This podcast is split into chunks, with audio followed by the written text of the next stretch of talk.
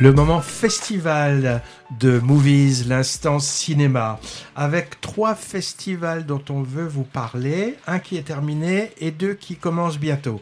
D'abord, le Festival international du film indépendant de Bordeaux. C'était du 18 au 24 octobre, donc c'est terminé depuis, euh, depuis lundi dernier. Moi, j'y ai picoré plusieurs choses intéressantes dans des salles souvent pleines, avec un public jeune, beaucoup d'étudiants sans doute, d'ailleurs qui posaient plein de questions aux équipes des films après les séances. Hein.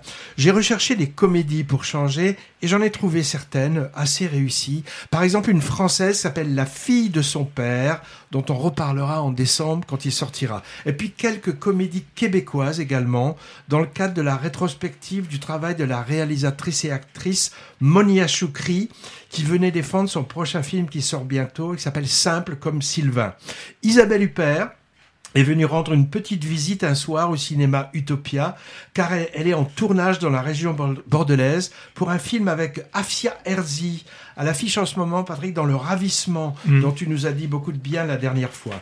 J'ai vu une annonce dans Sud-Ouest, assez drôle, je la partage.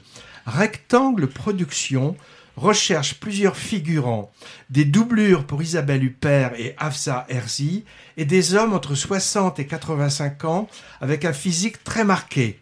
Du coup, je t'ai inscrit, Patrick, hein, mais, pas comme doublure du père. Hein, j'ai bien compris. J'ai bien compris. et maintenant, tu nous Visage très marqué. Merci.